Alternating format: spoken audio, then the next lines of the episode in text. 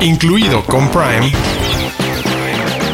es un podcast de Prime Video para descubrir todo lo que no sabes que tienes en tu pantalla y que debes ver. Bienvenidos y bienvenidas al sexto episodio de la tercera temporada de Incluido con Prime. Un episodio lleno de acción, nostalgia, héroes de la vida real, héroes deportivos, películas que ganaron un montón de premios y también ganaron un montón de dinero y se hicieron un montón de películas de esas películas porque estamos hablando de un especial de Sylvester Stallone a propósito del estreno de su última película Nemesis que podrán ver aquí en Prime Video. Yo soy Arturo Aguilar y como cada semana estoy muy contento de estar muy bien acompañado con la gran Diana Su. ¿Cómo estás, Diana Su? Hola, Arturo. Te faltó presentarme de esta manera. De un lado del ring, la gran Diana Su. Y del otro lado del ring, el gran Arturo. Y el match del siglo. Pero tenemos que buscar, de hecho, eso está bueno. Tenemos que preparar un este un episodio como de batallas que sí, ¿De versus? Exacto que, no, exacto, que no estemos nada de acuerdo, porque de repente lo vemos distinto, pero no estamos tan chocando. Creo que estaría divertido un episodio en el que busquemos chocar con películas. Hmm, ¿Quieres pelea? Está bien. Hay que ponernos de acuerdo. Tú pusiste el ánimo Rocky. Tú pusiste el ambiente. Reto aceptado. ¿De qué más vamos a platicar hoy, Diana Su?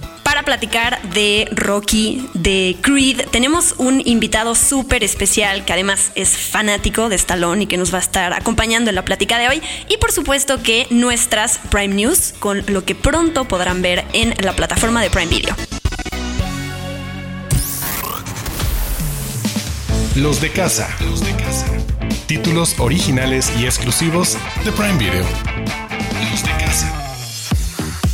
Y comencemos a adentrarnos en el universo de Sylvester Stallone con Nemesis, en inglés Samaritan, película que estuvo guardada un rato por la pandemia, no pudo ver la luz y finalmente podemos ver el debut de Stallone como protagonista en el cine de superhéroes. Esta película, dirigida por Julius Avery, está protagonizada, como decíamos, por Sylvester Stallone y descrita como una nueva versión oscura de películas de superhéroes. En este caso es Samaritan, la historia de un de hermanos, un enfrentamiento, una ciudad, una destrucción, desaparece uno de ellos y de repente gracias a la historia de un niño vamos a ver cómo podría resurgir esta figura mítica de hace algunos años de una ciudad. Diana Su, ¿qué más podríamos o deberíamos conocer o con qué podríamos comparar Némesis? ¿De qué se trata? ¿Por dónde se mueve? ¿En qué te hizo pensar? Pues de entrada no confundir con una película que se llama The Samaritan de 2012 con Samuel L. Jackson, que esa es otra. Ojo, Gracias por la advertencia, porque nunca faltan, nunca faltan. Esa, esa ya salió. Es que busqué The Samaritan y pues, salía el Samuel L. Jackson, nunca salió el Estalón.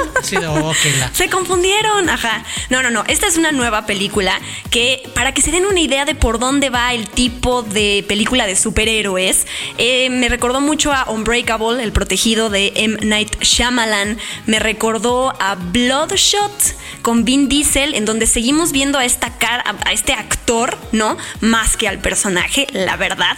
Pero es una historia de superhéroes más oscura, si se puede decir, con otro, o sea, no va por el lado del MCU o por el DC Extended Universe, ¿no? Para que se den una idea. Silvestre Stallone, que protagoniza a este eh, personaje que pues no sabemos, se había declarado muerto y de repente resulta que ser, el vecino de este niño que todo el tiempo se la pasa espiándolo y que sabe que hay algo detrás. Este niño, para que sepan, el actor se llama eh, Javon Wana Walton. Para cuando lo vean, a lo mejor dicen, se me hace muy conocido. Él interpreta a Sam eh, es el hijo de Diego en la serie de The Umbrella Academy. Es Ashtray, el niño que vive con Fesco en Euphoria. Es eh, Grant en esta nueva versión que se hizo de Utopia, de Prime Video entonces es un niño que ha salido en muchas producciones de renombre, la verdad, y que es este mm, coprotagonista con Sylvester Stallone, que también se vuelve de alguna manera su aprendiz, ¿no? Eh, hemos encontrado muchas similitudes entre las historias que Sylvester Stallone eh, quiere retratar en la pantalla, que siempre tienen que ver con este tipo rudo, que parece que la vida ha acabado con él y que también tiene su lado vulnerable. En este caso quiere además, empieza a enseñarle a este niño a defenderse y pues van a hacer una alianza en la película bastante linda, como hasta de padre e hijo, se podría decir. Me gusta eso de repente no hay tanta acción. Cuando me di cuenta que llegaba la acción, ya estábamos en la segunda hora de la película y todo es el crecimiento del el desarrollo de la historia detrás de este mito de quién es Samaritan, por qué dejaron de luchar, qué pasó cuando se enfrentó a su hermano Némesis en esa batalla épica, etcétera, y la interacción que tiene con este niño, los problemas que enfrenta en su propia casa, con una madre soltera que trata de evitar que se meta en problemas, pero obviamente la curiosidad y necesidad del niño en estos contextos sociales complicados, porque te es parte de lo que retrata la película, hace que necesite esa figura paterna y creo que Stallone sabe que este personaje le permite jugar con esa parte empática cercana y no recargarse ya tanto en, ¿sabes? El mostrar secuencias de acción y golpes, porque incluso se acomoda un poco el perfil de superhéroe que tiene cuando descubran qué es lo que puede ser hacer Samaritan. Seguramente ya han visto el tráiler o pueden ver el tráiler como estos superpoderes y superfuerza de por dónde se mueve más otra parte de la historia. Me parece ahí una alternativa entretenida de lo que puede ofrecer Stallone en este momento y queriendo participar dentro de un gran género de enorme popularidad como pueden ser estas adaptaciones de cómics y novelas gráficas a películas y series. Me llama la atención, quería decir, la traducción del título al español. Ya cuando vean la película van a entender a qué nos estamos refiriendo, Samaritan y Nemesis y algo que hay detrás de todo esto. Y decir nada más que esta es la nueva película de Balboa Productions, ¿no? De esta productora, compañía productora de Stallone que, que mm, fundó hace un par de años y que pues de nuevo tienen ese sello de lo que se espera ver de alguien como Stallone en la pantalla y quienes son fanáticos pues estarán felices de verlo en otra aventura atascada de acción y de, en este caso, poderes y de eh, pues una, una película ruda, si se puede decir. Ya lo saben, a partir del 26 de agosto, Nemesis disponible en Prime Video. Desde las profundidades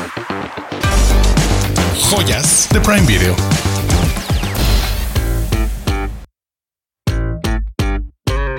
Y para este episodio especial de Sylvester Stallone tenemos también un invitado especial, Puni, también conocido como Mariano Latapí. Puni, bienvenido, incluido con Prime, para platicar de Sylvester Stallone y sobre todo de Rocky que hay mucho que hablar de Rocky, ¿verdad? Hombre, qué maravilla. Muchas gracias por la invitación. Pues es el, especial ideal, ¿no? Don Sylvester Stallone y una de sus grandes sagas de boxeo. ¿no? Por mucho tiempo se puede discutir que, no sé, existió Muhammad Ali, existió Mike Tyson y existió Rocky Balboa, ¿no? O sea, es, es, una de esas cosas que dices, es una película, pero parte de la conciencia colectiva lo considera parte del deporte, ¿no? O sea, no, nunca ha habido algo más emocionante que Rocky Balboa y su, y su historia con mucho para arriba y para abajo, ¿no? De todo. Eso yo quería sumar, Puni, bienvenido. Es un honor compartir micrófonos contigo y lo digo de todo corazón.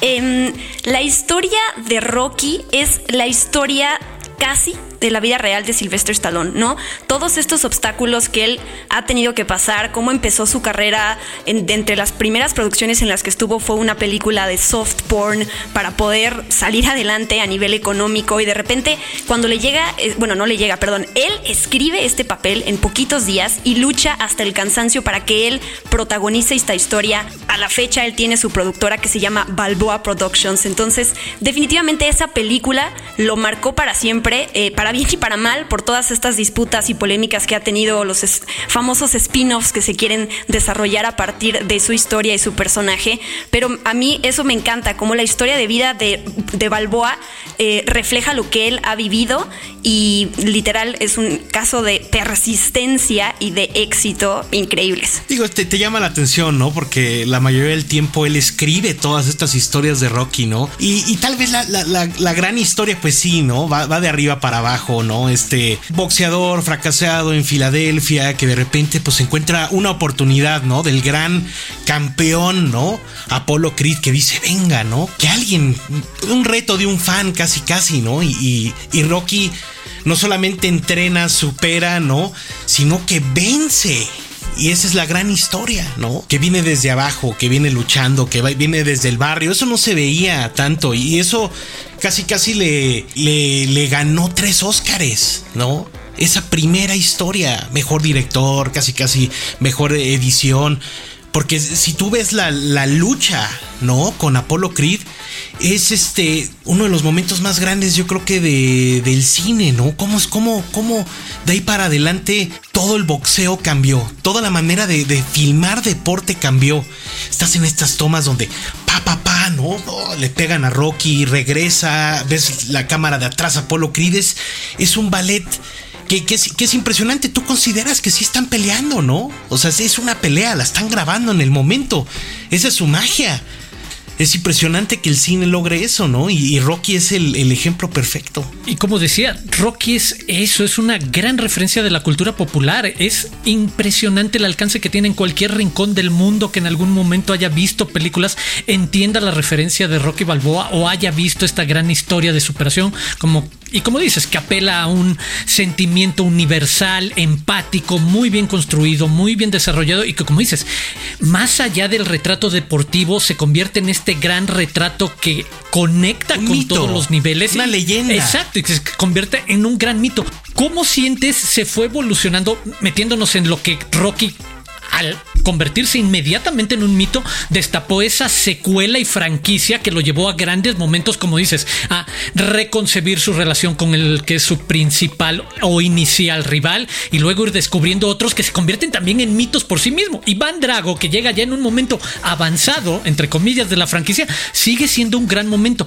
¿Qué dirías de cómo va evolucionando como franquicia Rocky creciendo una vez de esta explosión volcánica que es, como dices, la primera película que llega a dominar hasta la conversación en, a niveles de entrega de premios de la Academia de Oscar. Claro, no, fue un momento, pero la segunda es la revancha, ¿no? Y, y híjole te juro que es una historia bien canija, ¿no? Porque pues es Rocky en, su peor momento, ¿no? O sea, no, no puedo boxear, no puedo hacer comerciales, no, voy a tener un hijo, no, todo el mundo dice que no, pero Apolo continúa prendido. Apolo Creed sigue de, güey, ¿cómo me pudo? Digo, perdón las malas palabras.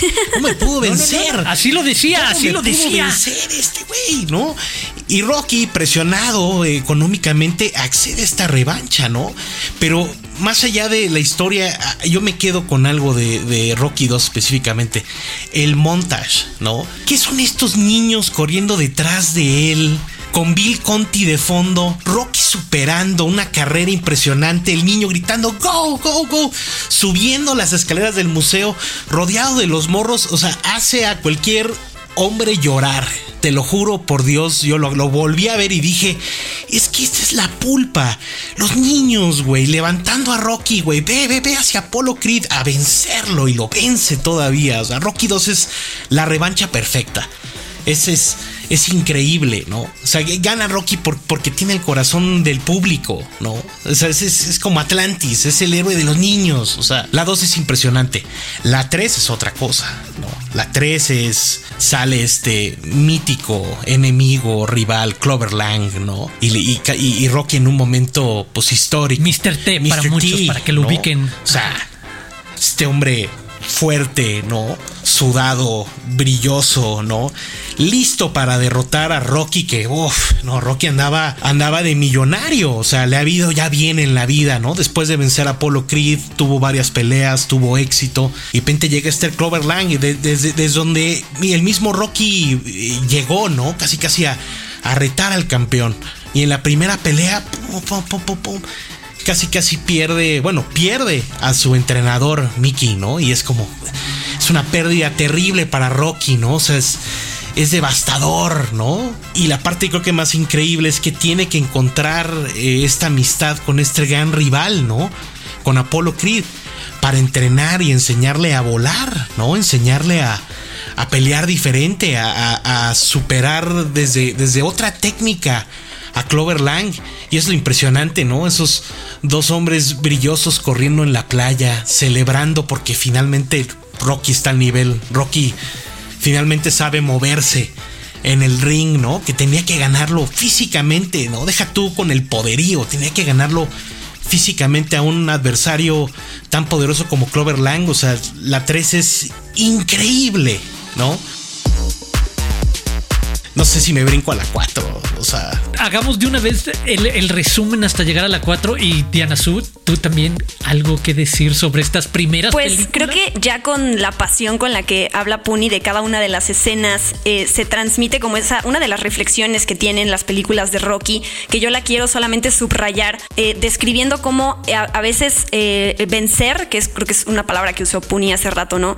No siempre es ganar la medalla o ganar el trofeo, ¿no? También en la derrota, está en la pérdida, también está esta parte de, de, vencer. Rocky lo que quería en un principio era aguantar la cantidad de rounds ¿no? que tiene, pues el estar subido en el ring y lo logra. Y creo que es parte también de lo que hace que la gente conecte con una historia como la, de él, que no es llegar hasta lo máximo en cuestión de premios, sino solamente em, eh, ponerte metas, seguirla superando. No siempre vence y eso me encanta porque lo hace mucho más realista.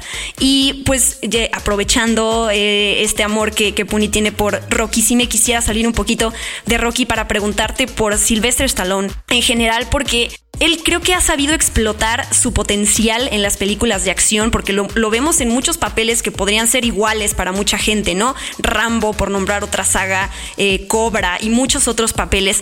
¿Por qué no nos cansamos de verlo literal en los mismos papeles de este tipo rudo que siempre, siempre muestra el lado vulnerable también? Bueno, pues son así son los héroes de acción. Creo que es uno, creo que Stallone es parte del tridente, ¿no? Stallone, Schwarzenegger y yo diría que Bruce Willis, ¿no? O sea, no, no hay otra manera de catalogarlo. Stallone está fuera de serie. Tal vez ya, ya con el tiempo más para acá y, probablemente la única película que, realmente me ha sorprendido Stallone en los años recientes es Creed, de hecho, de que ya me imagino que hablaremos de ella ahorita a continuación, ¿no?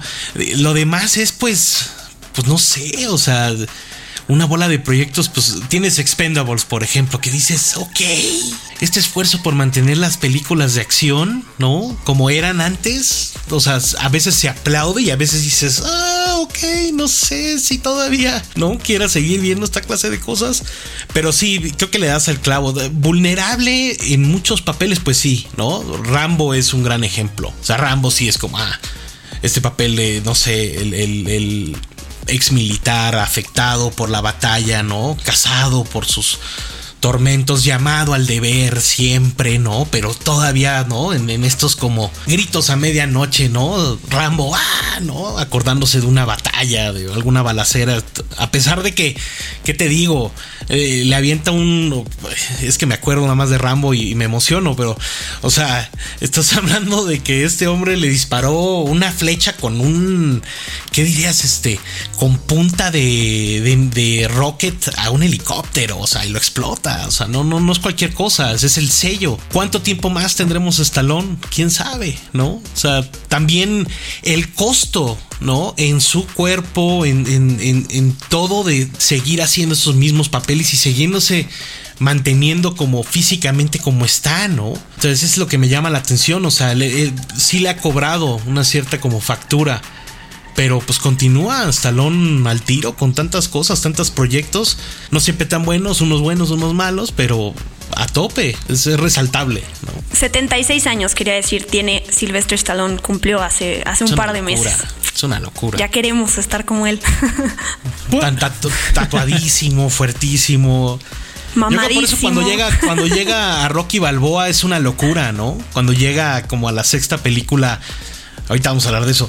Eh, lo ves y dices, es que se ve, se ve sólido, se ve que te tira, ¿no? De un madrazo vas para abajo, vas a la lona, ¿no? Oye, sí, y como bien anticipabas antes de brincar a Creed, que aquí nos parece uno de los casos más interesantes de cómo se reconstruye una franquicia, una muy buena película por derecho propio, cerremos la parte del arco más importante del mito de Rocky. Nos quedamos con la, con la cuarta película que presenta de nuevo a uno de sus grandes rivales y que regala otra parte de iconografía y de encuentro entre ya representación más allá de la historia de él, sino él como representante de Estados Unidos contra Iván Drago.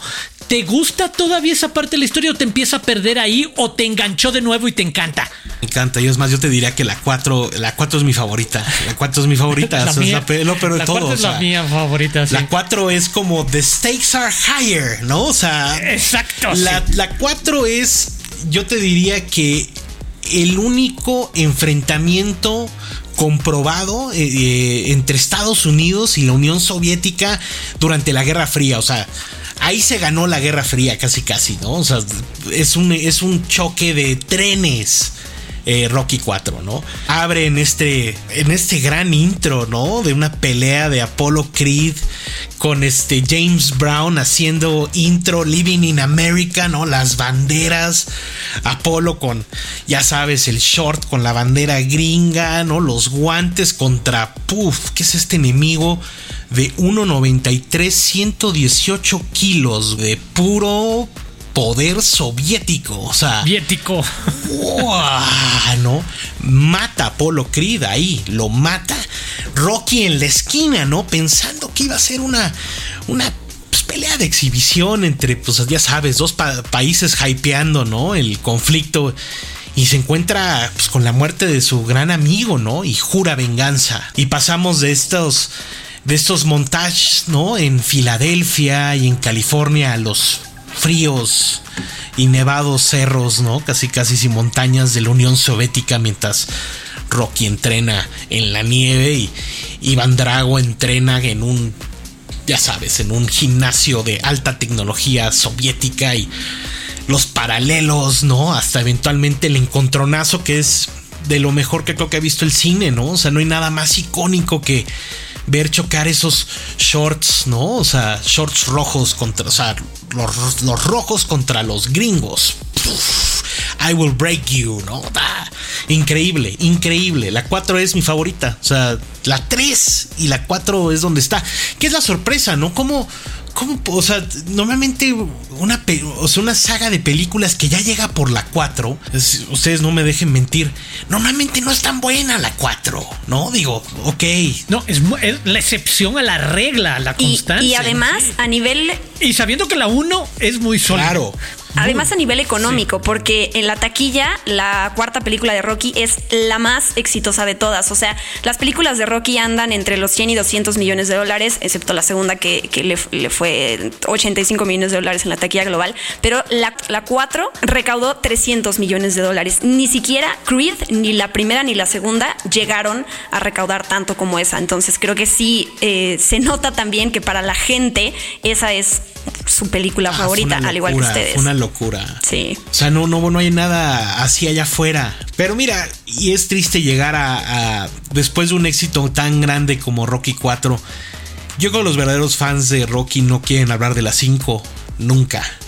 Nunca. Nunca. O sea, yo, yo es más. No existe. Es más, este. Yo creo que no vamos a hablar de las 5, ¿no? A mí me cuesta mucho trabajo hablar de las 5. Pero fíjate que, que no, no porque sea mala, sino porque no puede ser que el personaje, que un personaje como Rocky, después de haber peleado contra la Unión Soviética, ganado, le arrebaten todo. Y la, y la 5 es cuando es la caída de Rocky. Entonces a veces me duele verla porque es la caída del héroe. Y por otro lado también es una película mala. O sea, nada más hay, hay madrazos y en la calle. O sea, de eso no se habla. O sea, es, ahí es donde tocó fondo y no volvimos a saber de Rocky hasta Rocky Balboa. Que él como, ¿qué dirías tú? Como el gran comeback, ¿no? Muchos años después, de hecho, te tengo apuntado acá. O sea... 16, ¿no? Mil, exacto. Del 90 a 2006. De 90 a 2006. O sea, es impresionante.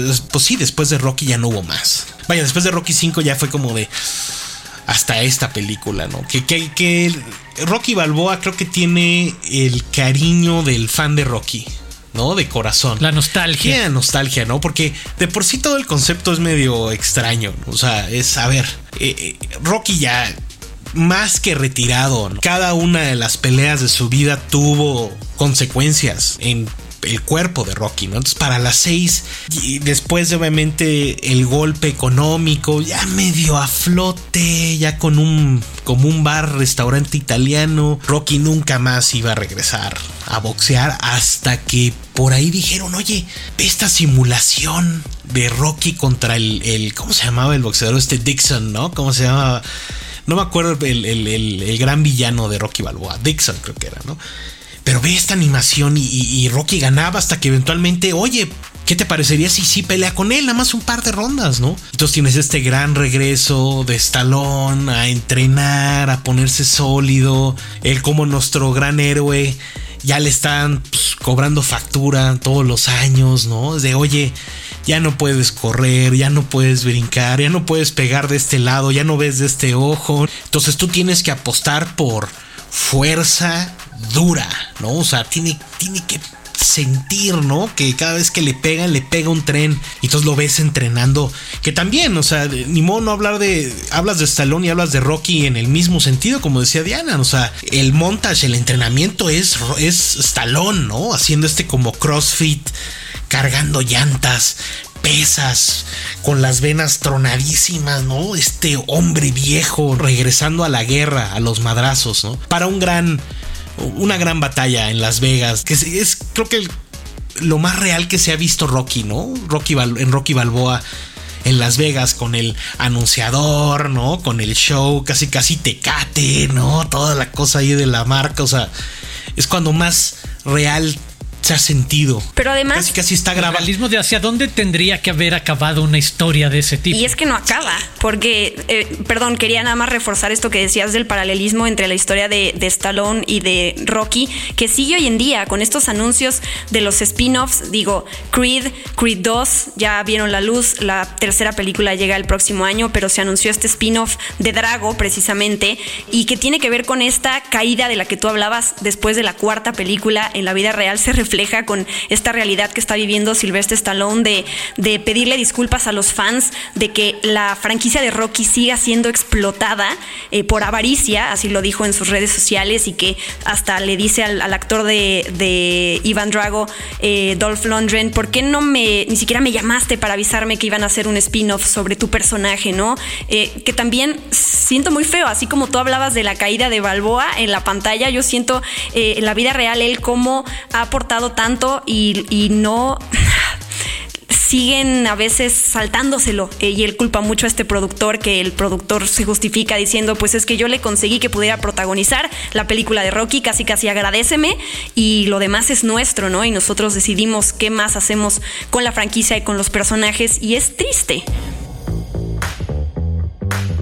Sí, y es especialmente triste porque, y digo, qué buena, es una buena manera de conectar con Creed, ¿no? Porque eh, el Ryan Coogler logra muchísimo con Creed. Es muchas veces la película que como que nadie nadie vio o nadie está como consciente que es como que tiene que ver con Rocky o por tener que ver con Rocky como que la gente no lo peló, pero te encuentras con un director que hizo mucho más, ¿qué te digo? De la 2 a la 6. Creed es increíble. Me afectó que la segunda no le hiciera Ryan Coogler. Me afectó, pero desde Creed te diste cuenta que iba a ser uno de los grandes directores de, nuestros tiempos, que, que, él traía mucho más discurso en todas sus películas. O sea, de Creed a Black Panther te diste cuenta que este era un director que fue como, wow, o sea, cómo, cómo volver a inventar el mito, el hijo de Apollo Creed, Adonis Creed, con este Rocky de regreso como su esquina, su entrenador, batallando con cáncer, o sea, lo lleva un límite, el soundtrack increíble. Deja tú, se conoce el pedigrí del soundtrack de Rocky como los mejores soundtracks del cine, ¿no? O sea, Bill Conti, lo que tú me digas, o sea, Eye of the Tiger, Burning Hearts, tal vez para aquellos nostálgicos como Arturo y yo, pero en Creed se, volaron la barda, entonces me, da tristeza, yo por eso la uno con gran hype, para cuando vi que a la 2 no regresaba Ryan Coogler dije, ay Dios mío, esto es preocupante, y además porque pues trataba de la gran revancha entre los hijos de Drago, por así decirlo, y, Adonis, que se vuelve el hijo de Rocky de alguna manera, y dices, eh, ya no está tan buena. Me preocupa que hay una tercera parte, pues sí, y un spin-off de Drago, no sé si es necesario. Son esas cosas que suceden, ¿no? Los estudios. A ver, oye, está Kindergarten Cop.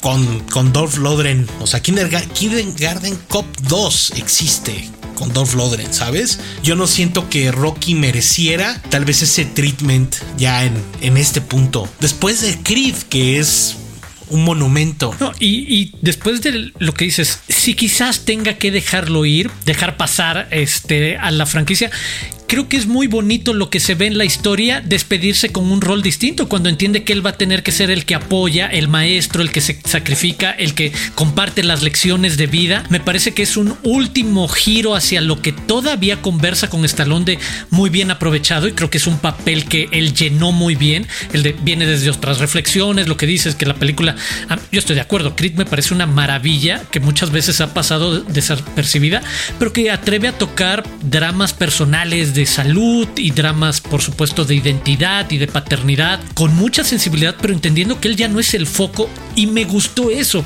que él se prestara a ser secundario dentro de su propia franquicia para entender que así va a ser una evolución. Hasta una. Como que la están dejando. Hasta una nominación al Oscar, o sea. Ah, por supuesto. Todo el mundo está impresionado que Stallone estuviera de regreso, o sea, como de cómo. Y, y como bien, como bien dices, y siguiendo la línea, pues hacia dónde vamos, pues pues hacia, la muerte de Rocky, ¿no? Y creo que eso es lo que Stallone está frenando lo más posible, que se tiene que morir Rocky. En algún punto de esta historia tiene que tener un final. Y siento que eso es lo que lo tiene así agarrado de no, no, no quiero spin-offs, no quiero nada. Es porque pues ese miedo a, a despedirse. Si tú analizas toda la historia de Rocky, sabes que va hacia allá. Se murió Mickey, se murió Polly, se, se ha muerto absolutamente todo mundo, ¿no? Quienes nos escuchan no se tienen que despedir de Rocky, lo pueden ver todo completo en Prime Video. Aprovechen y aprovechando que platicamos de Stallone y antes de despedirnos, Pony, hay muchas otras películas en renta y venta. Te voy a leer algunas y alguna que quieras destacar de estos títulos para ver otros lados de Don Sylvester Stallone. Está El Especialista, está Copland, Asesino Implacable, Plan de Escape, Los Indestructibles, El Demoledor, Uy. Cobra, Tango y Cash Spy Kids 3. Uy, o sea, no, o sea, está, digo, no está Rambo, pero, dude, yo me echo Demolition Man, o sea, Demolition Man, o sea, el demoledor está en Prime, o sea, Wesley Snipes, Simon Says. Ah, no, no, no, no. Demolition Man, muy recomendada. Me quedo con también Tango y Cash, increíble, con Kurt Russell. Cobra, Cobra creo que es todo, todo un tema de conversación, ¿no?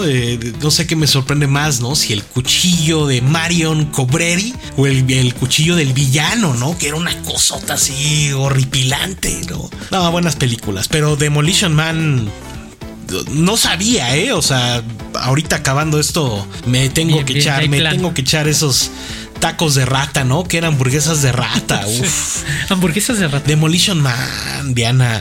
Eso, eso es lo que vale la pena. Taco Bell en el futuro. O sea. Yo solo me quiero quedar con un, con un sueño que tiene Sylvester Stallone, que es.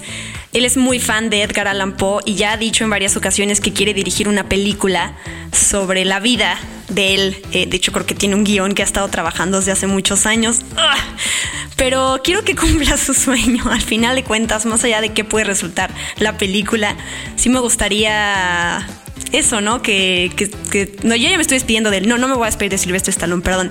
Yo, sí, sí, bye, gracias por todo. No seas así. perdón, no, pero sí me gustaría eso, ¿no? Que, que, cumpla y que se vaya otra vez de nuevo, despidiéndome. Que, que esté eh, tranquilo con todo este legado que creó, que sepa como creativo y como artista que a veces lo que uno crea pues es para el mundo y habrá mucha gente que quiera en, mal plan aprovecharse de tu creación, en buen plan eh, seguir eh, como mm, el legado, pero que él al final de cuentas es quien creó y será para siempre el corazón y el espíritu y las fuerzas inquebrantables de Rocky. Y creo que eso es como lo que le vamos a agradecer toda la vida a Silvestre Stallone. En, el, en la gran pelea entre Schwarzenegger y Stallone, creo que hay uno de los grandes cameos en Last Action Hero donde se ve este como cartón, ya sabes, en un blockbuster de Stallone en Terminator 2. Eso es lo que yo siempre quise ver, ¿sabes? El, el, el, universo alterno donde Stallone fue Terminator. Ese es el que yo, hasta el día de hoy, si Dios es grande, ¿no? Y, se inventa alguna tecnología, Dios mío, tiene que ser Stallone del T800. Eso, yo con eso me quedo. Puni, muchísimas gracias por habernos acompañado en este episodio de Incluido con Prime. En verdad lo disfrutamos mucho.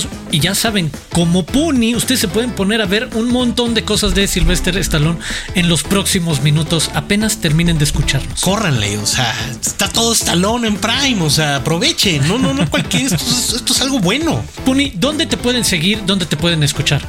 Ay, en Twitter y Instagram eh, como Punisher eh, 4 if. Ahora sí que Punisher como 4 romano. Ahí a sus órdenes, lo que gusten. Igual ahí en este YouTube tenemos un programita llamado Los Time Pilots, pero igual ahí échele un ojo si gustan. Está todo divertido. Prime News. Noticias calientitas de Prime Video. La película argentina 1985, coproducida por Amazon Studios, participará en la sección Perlac de la 70 edición del Festival de Cine de San Sebastián, que se realizará del 16 al 24 de septiembre en la ciudad de Donostia, España. Perlac incluye una selección de películas que han transitado con éxito los festivales internacionales más reconocidos de 2022. Prime News. Para irnos metiendo cada vez más al mood, El Señor de los Anillos, Los Anillos de Poder, después de la increíble premiere que hubo en Ciudad de México con parte del elenco, les contamos que ya está disponible el soundtrack de la serie, compuesto por el ganador del Emmy, Bear McCreary. Pónganle play en Amazon Music o en su plataforma de música favorita. Prime News. Para los fans de Juan Pazurita, ya está disponible el tráiler de su documental 1314 El reto de ayudar, que muestra el viaje de Juanpa al sumarse a los esfuerzos de reconstrucción ante los daños ocasionados por el terremoto de México en 2017. Búsquenlo en nuestro canal de YouTube Prime Video Latam y prepárense para su estreno el próximo 16 de septiembre. Incluido con Prime. Es un podcast de Prime Video. Y así es como hemos llegado al final de este episodio de Incluido con Prime, el sexto de esta tercera temporada. Diana, ¿cómo podemos seguir platicando? ¿Cómo te pueden seguir en redes sociales? A mí me encuentran como arroba guion bajo Dianazú. Los invitamos a que escuchen eh, pues todos los episodios de este podcast, incluido con Prime, que salen todos los jueves, así que para que no se les vayan, se pueden suscribir a la plataforma de Amazon Music o a su plataforma de podcasting favorita y ahí eh, les va a aparecer la notificación semana con semana y para que no se pierdan también las noticias que tienen que ver con Prime Video, pues suscríbanse a las diferentes redes sociales arroba Prime Video MX. Yo soy Arturo Aguilar, me pueden seguir en arroba Aguilar Arturo y en verdad si están escuchando por curiosidad o junto a alguien este podcast y ustedes no tienen Prime Video, en verdad suscríbanse y ya podrían estar viendo todas estas películas de Stallone en las próximas horas o días o semanas. Por supuesto los esperamos la próxima semana aquí en Incluido con Prime.